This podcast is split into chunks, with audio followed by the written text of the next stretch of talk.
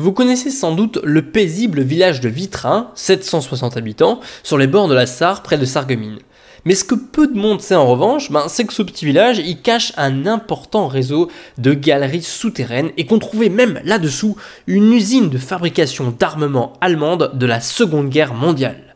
Bonjour à tous, c'est Antoine pour l'équipe des Historateurs et aujourd'hui je vais vous raconter l'histoire des carrières souterraines de Vitrin. Bon, pour contextualiser tout ça, on va revenir d'abord un peu en arrière. Hein. Notre histoire, elle commence en 1866. C'est l'année du début de l'exploitation, en fait, des carrières de vitrain. D'abord, elles étaient à ciel ouvert, et très vite, elles vont devenir euh, souterraines, notamment avec le percement d'une longue galerie en 1896.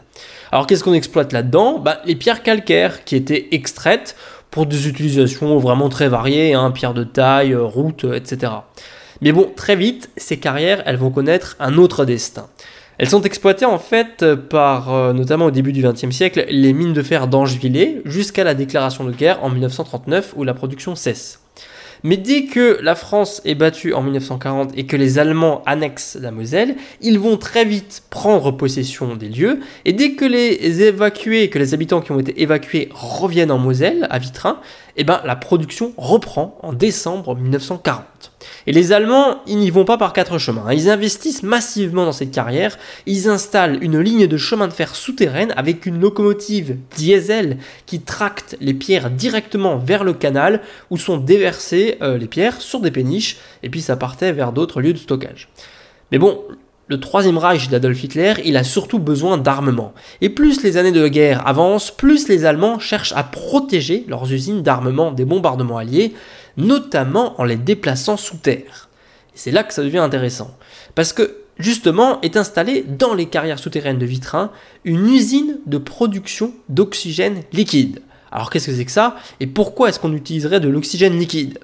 En fait, c'était une véritable base stratégique et secrète qui avait été construite euh, à Vitrin sous le contrôle même de l'armée.